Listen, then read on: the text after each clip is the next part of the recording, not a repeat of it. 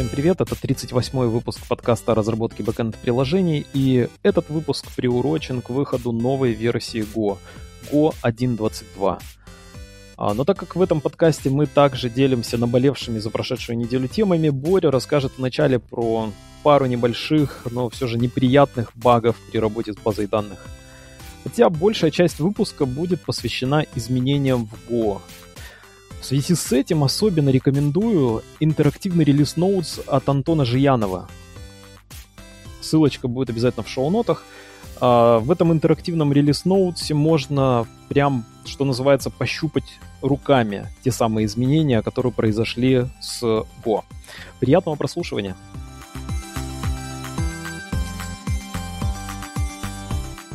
Я хотел рассказать тебе про а, проблема, которая у меня на этой неделе возникла, и как угу. я ее решил. У меня на самом деле я там два бага у себя поправил. А, первый баг, а, который у меня был очень необычный. Представь такая ситуация. Ты немножко правишь свой SQL-запрос, угу. и при этом перед тем, как его немножко поправить, ты э, вот эту прав... исправленную версию ты уже протестировал. Я зашел на угу. там там это селект запрос, поэтому я, не боясь, там на продакшене его выполнил. Убедился, что он работает. И представь, что вот ты вносишь э, небольшие правки уже в работающий код, и вдруг получаешь ошибку. И а, в тесты, тесты тебе говорят, что там, ну, запрос не работает. Это хорошо. Да, хорошо, что есть тесты. Но на самом деле, а, так как этот запрос работает в продакшене, на самом деле тест в данном случае это, как знаешь, э, ну, а, помеха. Как бы он а, не позволяет тебе убрать какие-то ошибки, которые могут в продакшене произойти, а он скорее говорит тебе, что что-то не так в тестовой среде. И оказалось, что, ну, первое, что, о чем я подумал, это у меня появилось желание, знаешь, а ты когда смотришь на такую ошибку, ты не совсем веришь, э, там, что, что-то необычное происходит. То есть у тебя в продакшене работает, а, тестовые, а тесты угу. говорят, э, запрос неправильный. И первое вот у меня такое инстинктивное желание это зайти и в тестовую базу данных и выполнить этот запрос. Это первое, что ты как бы ты смотришь на запрос, mm-hmm. на самом деле ты видишь, э, что тестовая среда тебе там возвращает ошибку, но как бы не веришь. И хоть... То есть у тебя запрос возвращает э, другой результат. Другой совсем, да, который... Не ожидаем. Это, наверное, что-то связано с временными зонами, таймстемпами, нет? Нет, э, оказалось... Э, Ладно, я, я даже хотел к тому сказать, что э, вот как обычно, столкнувшись с такой ситуацией, первая мысль, которая приходит в голову, и она может быть не совсем, возможно, не совсем правильная, но а вот мне в данной ситуации захотелось перепроверить и самому зайти и выполнить тот же самый в тестовой mm-hmm. среде э, запрос. А, оказалось, э, ну, это было лишнее, это действие, и вообще это я зря на это время потратил, потому что я получил абсолютно ту же ошибку. И это, в общем-то, неудивительно. То есть запрос э, был правильно, неправильно, неправильный, но он выполнился, и ты получил неправильный результат. Да, оказалось, что в тестовой Окей. среде этот запрос не работает, а в продакшн среде этот же запрос работает. Все верно. Как это возможно, если у тебя одна и та же база данных, и ты не используешь ORM? А, я не использую ORM, но проблема была в следующем. Я как бы не буду дальше угу. тебя мучить. Э, Давай проблема была в версиях баз данных. То есть это было то, о чем Ого. ты, э, ну, в последнюю очередь будешь думать на самом деле. Да. И что Оказалось, было, у меня в продакшене была версия 14.3, а в тестовой среде, знаешь, я э, делал миграцию, я перешел на более там э, на лучшую угу. версию, а тестовую Свежо. среду я забыл поправить. И как бы у меня там 13.3. И mm-hmm. в 13.3 а, там он возвращает ошибку а, на определенный синтаксис с JSONB полями. А в 14 он уже не возвращает ошибку, он воспринимает этот синтаксис, ну, нормально. То есть, а... то есть вот такая, такой у меня был баг необычный. Это, кстати, интересная штуковина навела меня на два а, размышления. Первое, это как раз а, та же похожая ошибка у меня случилась не так давно. А, это связано с тем, что разные версии Postgres. А я как-то у себя, когда и в тестовой среде запускаю тесты на более свежей базе данных. Не знаю, это, наверное, не очень хорошо, и, скорее всего, это точно плохо. Нужно запускать на той среде, э, в той же максимально близкой среде к продакшену. То есть э, я вот этот момент как раз тоже хочу в ближайшие недели там пофиксить у себя и сборку контейнеров поправить так, чтобы база данных э, в тестовой среде в Docker Compose там была та же самая, что и в продакшене. Вот. А, и еще вторая проблема, которую у меня, второй баг, который я поправил. Представь, что у тебя какой-то JSON-B, там, ну, какой-то JSON ты хранишь в своем Postgres, и у тебя угу. там хранится путь а, к файлу. И все, да. что делает мой э, там код, мое приложение, оно берет эту строку, этот путь к файлу, и пытается прочитать файл и вернуть его. То есть очень простой угу. такой хендлер, очень простой обработчик. Да. И я получаю ошибку, такого файла не существует. То есть как, как э, какая первая мысль пришла мне в голову? О чем стоит в данной ситуации подумать? Первое, о чем я подумал, угу. это то, что, ну, наверное, надо, как бы ты опять же, вот как и с первым кейсом, ты не, не совсем веришь в то, что ты видишь, э, ну, это у меня так происходит. И мне хочется перепроверить, мне хочется э, убедиться в том, что вот э, действительно ли есть этот файл. Я захожу на свой угу. сервер, и действительно убеждаюсь, что файл там есть. Второе, о чем ты думаешь, это, наверное, там права доступа. Но все эти мои догадки, они, знаешь, рушились от, э, а тот факт, что у меня на самом деле есть другой хендлер, который в эти папки записывает э, файлы. И я как бы смутно понимал, что если у меня там никаких прав с доступом и все эти директории там они доступны для угу. другой части кода, то почему вот эта часть кода не может получить доступ? Но тем не менее, э, вот как бы хочется все равно перепроверить, ты хочешь все равно так последовательно пройтись, э, начиная и перебрать самые такие, самые очевидные, ну, такие самые популярные, я бы сказал, самые частые ошибки. Слушай, ты так говоришь, как будто бы это что-то предосудительное. Мне кажется, как раз так на... надо, наверное, поступать, то есть туда залезть, э, собственно, посмотреть, что там в файловой системе. Может быть, какой-то другой процесс, знаешь, удалил файл, его действительно там нет. То есть я все-таки считаю, что, ну, в принципе, правильный паттерн поведения. Залезть туда, глянуть под капот, ну, этот паттерн поведения, возможно, правильный, но э, в данной ситуации он был м, как бы лишний, это были лишние действия. Потому что можно ну, было... Что там было с файлом? Можно было... Обычно либо путь, либо права, то есть э, чаще всего. А что у тебя случилось? Ну да, э, путь, права я проверил, э, и э, как бы ожидаемо все оказалось с, с, и с путем, и с правами все оказалось э, правильно. Супер. А, второе, о чем я подумал, это вот, наверное, контейнер, может быть, все-таки у меня запускается приложение в контейнере, может быть, с этим какие-то проблемы. И опять же, это была слабая такая гипотеза, ну, прям маловероятно, потому что другие, другая часть, другая часть кода спокойно а, получает доступ к директории. Угу. То есть, оч- очевидно, с этими волюмами в докере, там, все в докер-контейнере, все должно быть а, правильно. Но, тем не менее, я тоже это проверил. То есть, я зашел в контейнер и убедился, что да, я вижу этот файл, все правильно с файлом. Оказалось, у меня ошибка в SQL запросе. То есть а, в SQL запросе, когда ты работаешь с JSON-B а, объектом, ну, типа, типом данных, то у тебя есть два синтаксиса, как извлечь строку. Ты можешь использовать, знаешь, такая стрелочка Стрелочка с одним, и одинарные кавычки. С одним таким знаком больше, стрелка. Да. А есть стрелка как бы с двумя такими наконечниками. У тебя два варианта. Так вот, я да, использовал да, да. первую. А первая возвращает тебе а, JSON-B, ну, JSON, я бы сказал так, JSON-текст. То есть а, JSON а, репрезентацию строки. Обычно угу. у нас текстовую репрезентацию. Текстовую репрезентацию строки, как вот строки представлены в JSON. А в JSON любую строку можно сразу понять по двойным кавычкам. И поэтому угу. а, вот этот оператор, он как бы возвращает тебе текст, где строка в двойных кавычках, внутри двойных кавычек. Почему я э, не по логам, по ошибке своей, почему я не заметил вот эти двойные кавычки? У меня на самом деле в тексте ошибки было написано, что не получается найти вот такой-то путь, и представь, там начинаются двойные кавычки и какой-то путь. И uh-huh. э, дело в том, что я привык игнорировать двойные кавычки, и когда ты что-то такое видишь, ты первое, что видишь, это э, саму строку. А двойные кавычки обычно программисты, как мне кажется, они их э, игнорируют. То есть у тебя при выборке возвращался не только текст, а у меня возвращался значение кавычки. в двойных кавычках, да.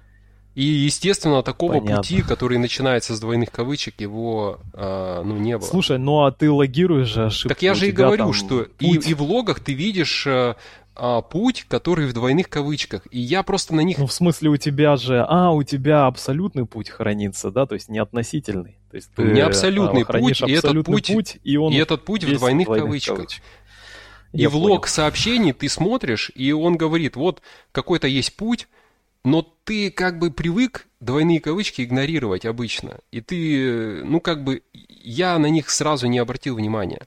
Понятно, понятно. И все, что мне нужно было сделать для того, чтобы решить этот баг, это все-таки вот э, поменять оператор. Извлекать не JSON да. текст, а извлекать все-таки строку. Ну, а сегодня мы как раз говорим про Go 1.22, и начнем мы с э, итератора цикла for это такое одно из заметных изменений в новой версии Go, а, которое тоже связано с ошибками. Ну, начнем с того, что в принципе стандартный релиз-цикл у Go версий выходит э, примерно там в каких-то первых числах февраля одна версия, и вторая, э, следующая версия обычно выходит в августе, иногда в сентябре. То есть какой-то стандартный у них э, а, временной период, за который они готовят следующую версию Go. И мы сегодня пробежимся по нововведениям, по новым э, особенностям языка, каким-то изменениям. Но тут важно понимать, что э, все это, как всегда, обладает гарантированной обратной совместимостью. Имеется в виду то, что старый код мы спокойно можем собирать, проекты для старой версии написаны, используя новую версию. А, и что тут из изменений? Ну, первое, давай, раз уж ты начал с э, ошибок, я тоже начну с таких э, изменений, которые касаются как раз э, снижения риска возникновения ошибок. Это итератор цикла for. Мы на самом деле выпускали один из предыдущих выпусков, в котором обсуждали а, черновик Release Notes, то есть э, тех изменений, которые будут в версии 1.22. И там мы, в принципе, этой темы касались, но так как версия вышла, не все слушали старую версию, то можно, в принципе, послушать эту версию. Здесь мы про это все расскажем. А, значит, э, цикл for. А, до версии 1, 21, давай я так даже скажу. А сейчас я объясню, почему я так сказал. Цикл for работал таким образом, что каждая итерация цикла использовала тот же самый итератор. То есть у тебя есть итератор. Представляем самый базовый цикл for. То есть там мы создаем какой-то переменную итератор i, присваиваем ей начальное значение, задаем условия, и э, в третьей части этого цикла мы задаем, там, скажем, инкремент, декремент или какое-то действие, которое, э, собственно, характер изменения этого, э, этой переменной инкремента. И вот эта переменная i в Go версии 1.20 и раньше, она работала э, таким образом, что она была как бы глобальной для всего цикла. Для каждой итерации это была одна и та же переменная. Чем это грозило? Это грозило тем, что возникали самые, одни из самых частых ошибок, э, когда мы внутри цикла запускали Go-рутину и заключали в, кла, ну, скажем, в клажуру ту самую переменную итератор. И получалось так, что цикл быстро пробегал, запускал, скажем, 5 горутин, и у всех у 5 горутин было одно и то же значение итератора, потому что это та же самая переменная. А, эту ошибку допускали достаточно часто. Она чаще, чаще всего где-то там на первых местах находится в топ ошибок Go. А, и есть даже интересный инцидент, такой хорошо задокументированный. А, ссылочка будет в шоу-нотах, кому интересно почитать. У компании Let's Encrypt случался, случился как раз вот а, случилась ошибка связанная, она не критическая, там severity, то есть уровень опасности этой ошибки очень низкий, но тем не менее. Там интересно, если посмотреть на код ошибки, uh, программисты там также опубликовали вот конкретно тот код, который выполняет определенную проверку. Я могу даже немножечко в детали там заглубиться, потому что я почитал э, описание бага, как его решили, на что это повлияло. Это такое немного увлекательное чтение, а, там, более приятное, чем там, новости читать. А, и а, представьте, у компании Let's Encrypt есть потребность там, а, проверять, кому принадлежит домен. А, и выпустить сертификат они могут разными способами. И есть один из способов выпуска сертификата, когда а, ты в своих DNS-записей для своего домена создаешь так называемую CAA-запись. А, в общем, эта запись, она просто задает, кто имеет право выпускать а, сертификат для твоего домена. И ты туда прописываешь строкой, как правило, просто, например, let's encrypt dot, я не помню, как у них домен, .org, например. И, соответственно, Let's Encrypt может проверить твои эти CAA-записи, таким образом подтвердив, что действительно ты владеешь, ты внес определенное значение в эту CAA-запись для своего домена. Они понимают, что это сделал именно ты. И они проверяют периодически эту запись. То есть ты говоришь, я хочу сертификат, я в соответствии с вашими правилами все сделал. И они проверяют вот эту CAA-запись. Но если они проверяют, они делают это через Go-рутины, и представь, что нужно делать много таких проверок. И как раз они допустили ту самую ошибку. Но там чуть более даже интересный кейс. Программист знал о том, что э, эта ошибка возможна, и он создал внутреннюю переменную внутри цикла. Но там сама э, переменная, это была структура с указателями и там так получилось, что все равно ошибка эта произошла. Так вот, э, сейчас, э, в принципе, так это показательный случай, что даже программисты опытные допускают эти ошибки. Я сам допускал эту ошибку, ну, похожую. А, и другие программисты допускают эту ошибку. То есть они забывают про то, что э, переменная итератор в цикле — это переменная области видимости всего цикла, а не одной итерации. Так вот, э, в Go 1.21 экспериментально, то есть можно с помощью флагов задать, что переменная итератор — это переменная э, области видимости одной итерации. И тогда все будет более-менее надежно, когда вы там... Что значит заключаете... области видимости? То есть э, сейчас же именно так и работает, что...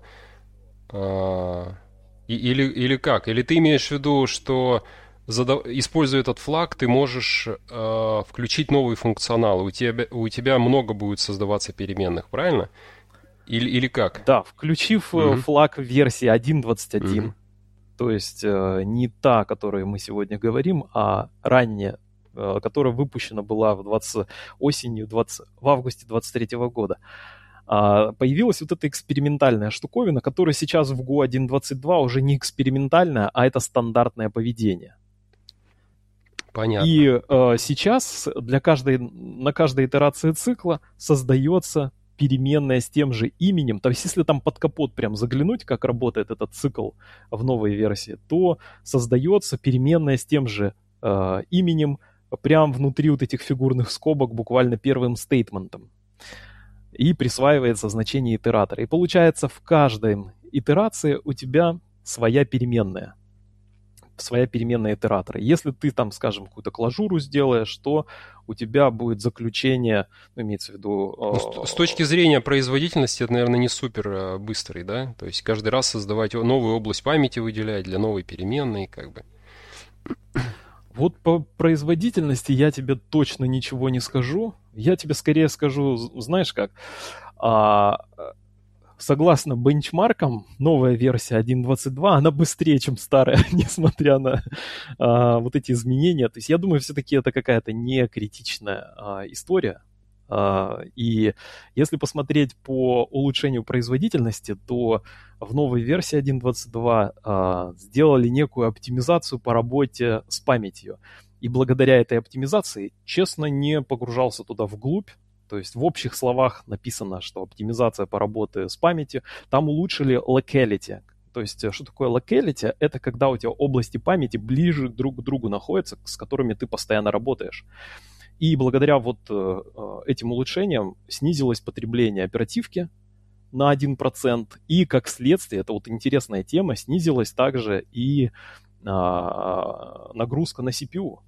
И тут э, можно интересно а, напомнить самим себе, а как это связано, вот, например, как ты думаешь, вот, например, мы понижаем количество используемой оперативной памяти в программе, то есть делаем ее более эффективной, и почему это положительно сказывается в том числе на загруженность CPU, то есть э, CPU у тебя более холодный. Ну, если ты меньше, меньше возможно, если mm-hmm. ты меньше используешь оперативки, ну, ты, ты написал таким образом, что у тебя меньше используется оперативной памяти, то меньше запускается garbage коллектор, возможно, поэтому.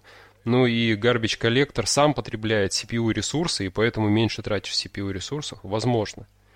Да, да, это хоро, это прям вот именно, это такой самый главный, наверное, ответ на этот вопрос. Ну и плюс у тебя, собственно, в CPU есть кэши, кэш первого, А, ну да, и хорошо уровня. кэшируется, верно, да. И у тебя получается, так как э, кэш у тебя повышается КПД кэша, а, ну и, в принципе, представь, ты меньше памяти потребляешь, значит, тебе надо меньше кэшировать, у тебя больше свободного ресурса у самого Тут, тут важно сказать, что кэшируется блоками. Не то, что ты там блоками, обратился какой-то к байту, и этот байт закэшировался, да. а кэшируется сразу весь блок, все, что рядом находится с этим байтом. А если у тебя рядом как раз да, да, вот да, эта да. локальность, то есть все, что в ближайший момент времени тебе понадобится, оно и так есть рядом, то получается оно автоматом у тебя кэшируется, и кэш более эффективен. Ну да, и garbage collector, ты правильно говоришь, то есть сборщик мусора, то есть э, реже запускается. Какая-то какая область памяти нам больше не нужна, и в Go там а, определенный есть алгоритм, там графы используются для определения, что используется, что не используется, и вычищается то, что не нужно. ну вот, то есть э, первое, несмотря на то, что ты говоришь, что да, там, э, возможно, понизилась производительность цикла, но, в общем, все равно а, рантайм Go стал быстрее на 1%. Это первая штуковина. А вторая, и мы с тобой уже говорили про это в одном из предыдущих выпусков, это PGO. То есть это Profile Guided Optimization. По-русски это значит, что ты запрофилировал, и на основе профайла у тебя происходит оптимизация при билде твоей э, программы. А, при сборке твоей программы. И вот э, PGO, это Profile Guided Optimization, она, она еще может дать твоей программе от 2 до 14% ускорения. То есть э, они также улучшили техники оптимизации на основе профилирования. Вообще, это интересная штуковина, так как это достаточно недавно появилось, э, это PGO, то есть Profile Guided Optimization, то как ее, в принципе, я вот, например, еще ни разу не использовал, но я посмотрел разные мануалы и как вообще люди используют. PGO. Сразу скажу, что, например, у меня такой потребности просто и не возникает. То есть у меня не, CPU пока что не является, к счастью, проблемой а, для а, работы моих приложений, сервисов. А, в основном проблема все равно это база данных, то есть э, чаще всего приходится погружаться именно в базу данных. Но, тем не менее, если у тебя возникает проблема с CPU, то ты можешь э, воспользоваться PGO. Там все делается достаточно просто, то есть ты запускаешь профилировщик, собираешь профайл, э, файл, э, кладешь его рядом с, со своей программой, с, там, где у тебя файл main.go находится, и э, при сборке указываешь флаг, что минус PGO, и указываешь путь к файлу и он использует этот Статистику, э, грубо профайл. говоря, статистику работы да, твоего да, приложения. Да, он, он понимает, как часто ты те или иные э, штуковины, те или иные функции вызываешь, и понимает, что, например, можно заинлайнить. А, и это на самом деле показывает очень хорошую производительность, где где у тебя есть много рефлексии, а где она есть, например, у тебя маршалинг, анмаршалинг JSON. То есть представь, что у тебя какой-то сервис, который очень много маршалит, анмаршалит, да, и ты можешь э, сильно повысить производительность, используя как раз профилировщик. Mm-hmm. Пользоваться этим очень просто. А, ну и тем более, что это дает вот практически бесплатное повышение производительности программы. Сразу также повторю, что у меня, например, нет такой потребности как-то усл- дополнять и усложнять цикл сборки программы там в Continuous Integration цикле. Я пока не планирую, но если вдруг... Ну у тебя нету, у тебя не стоит такое. проблемы нехватки ресурсов, то есть у тебя же все хватает. Да. Поэтому. Это да. скорее для тех, у кого не хватает ресурсов. Да.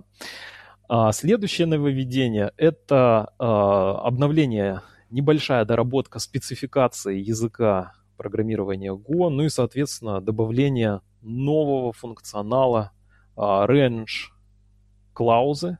Мы как-то, кстати, про это говорили в одном из выпусков, про все эти разные клаузы и так далее.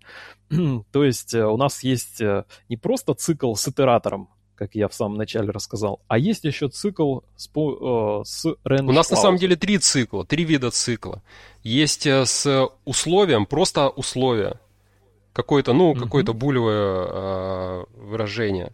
А есть да. э, с range, а есть с, ну, так называемая range клауза, а есть for клауза. For клауза это когда у тебя э, три, э, ну, три части, разделенные точкой запятой. Там и need statement. Э, Инициализация, условия, да, условия и post statement. И post statement. Угу. Так вот, что там с range клаузой? В принципе, там интересно ну, помнить или напомнить самим себе, что range клауза, она работает с разными типами данных. То есть ты можешь range делать как по массиву. Вот ты если range по массиву делаешь, то он возвращает тебе индекс элемента слай, э, массива э, или слайса, кстати, э, и значение. Если ты делаешь по строке, то есть можно range делать по строке, то он тебе также возвращает индекс и руну. Индекс руны Если... и руну. Не индекс байта. Индекс руны, а да, индекс... да, да, да. Ну, ну ты, ну ты правильно, индекс по рунам, индекс и, и рун. ну да, э, тот, тот номер байта, с которого начинается эта руна, которую он тебе возвращает. Угу. Между прочим, можно просто индекс получать. Ты можешь итерировать а, да, по индексу. если ты не указываешь второе значение, то ты просто получаешь индекс. А, дальше ты можешь итерировать по мэпу, ну, то есть э, он возвращает тебе другие значения, да, уже, то есть не э, он возвращает значения, тебе ключ, либо ключ. и значения. Да, а по каналу, если ты делаешь По чену только один, а он возвращает Он только элемент. один возвращает, да. да. Это интересно, да, то есть у тебя range, он по-разному работает. И ты один пропустил надо... еще один, или один тип данных. Последний, ну, это ссылка напомню. на массив. Ссылка на массив тоже может итерировать.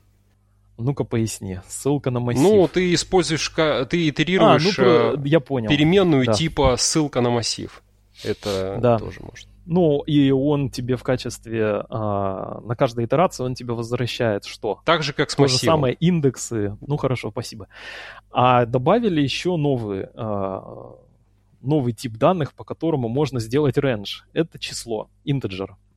Причем здесь важно, э, что он дает. То есть ты пишешь range число и можешь проитерировать от нуля до этого числа с инкрементом в единичку. А, причем этот n, это число, оно а, не отрицательное. То есть это может быть 0, тогда у тебя будет не будет ни одной итерации. А, либо это может быть число положительное. До, до этого числа не включая число или включая это число? Не включая. Угу. Ясно. Не включая. И это только не отрицательное число может быть. Понятно. А, в этой конструкции.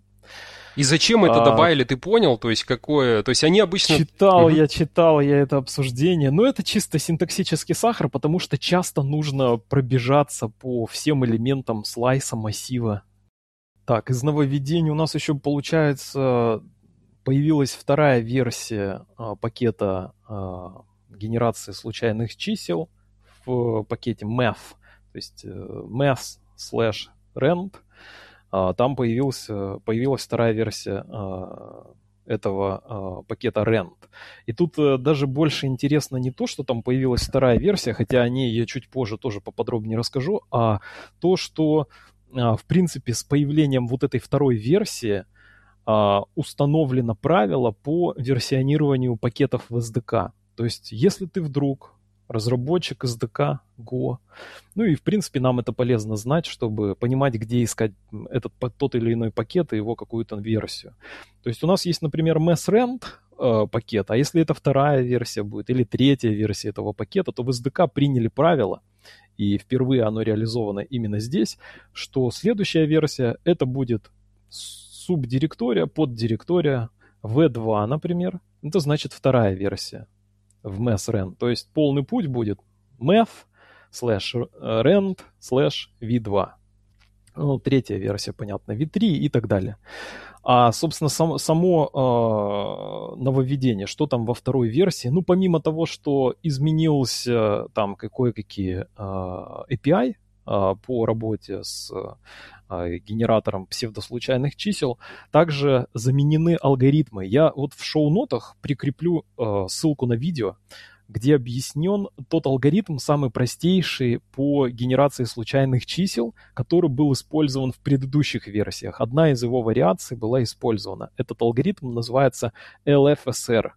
А, ну, тут, наверное, это сложно будет на слух запомнить, но вот в шоу-нотах по ссылочке пройдите, посмотрите 13 минут видео объяснения этого алгоритма.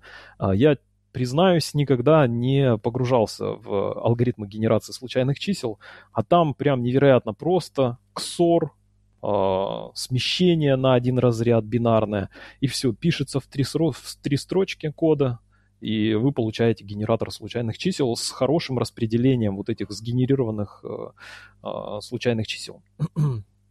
и заменили на более свежие алгоритмы, э, менее предсказуемые, так, так скажем, и тоже с хорошим распределением случайных чисел. Это Чача 8, это а, алгоритм 2008 года. Кстати, вот этот LFSR, R, э, который до этого использовался, это середина прошлого века. Ну, то есть там первые имплементации появляли, появились там в 60-х годах. То сейчас, э, ну и, у этого алгоритма есть много вариаций. То сейчас э, предложены новые версии. Во второй версии это а, алгоритмы 2008 и 2014 годов.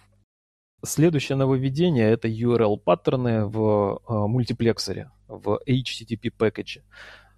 Теперь можно указывать паттерны, то есть э, кроме паттерна с подстановкой параметров, можно также указывать метод, метод, пробел и путь. И в пути указывать параметры подстановки. А, правда, пока они работают только для сегмента. А, что такое сегмент? Это область в пути, а, ограниченная двумя форвард-слэшами.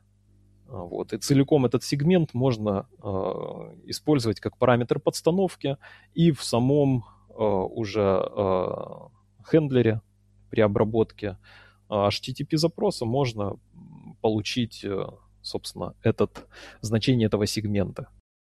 Еще, наверное, такое небольшое нововведение касательно функции расширения пакета slices. Это набор generic функций и добавили туда конкатенацию для слияния нескольких слайсов. Ну, по-прежнему в этом пакете нет, например, таких полезных функций, как map или там fil filter, то есть отфильтровать ты хочешь слайс, или ты хочешь отмэпить, преобразовать из одного типа а, элементов слайса в другой. Все это сделать пока нельзя. Я, например, использую для а, этого свои а, собственные утилиты. И в обсуждении, почему, например, эти полезные, достаточно и часто используемые generic функции не были включены в slices пакет, было э, дано такое объяснение, ссылочку вы можете тоже у нас в шоу-нотах посмотреть, то, что, скорее всего, будет разработано некое более такое сложное, комплексное э, решение, какой-то отдельный пакет для работы с потоками данных, как это было названо, Streams API.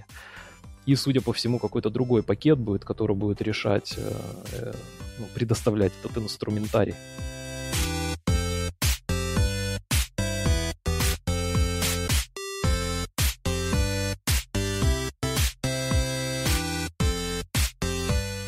Вы прослушали 38-й выпуск подкаста о разработке бэкэнд приложений. Можете подписаться на нас на разных платформах.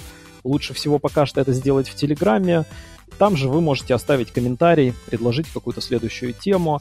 А, на следующей неделе а, или через неделю, скорее всего, я приготовил одну интересную тему по обзору одной из книг свежих по PostgreSQL и также презентацию по MVCC. Очень стоящая презентация. Я прям получил большое удовольствие от изучения ее, но пока еще не оформил это в какой-то материал, чтобы поделиться с вами. До встречи через неделю.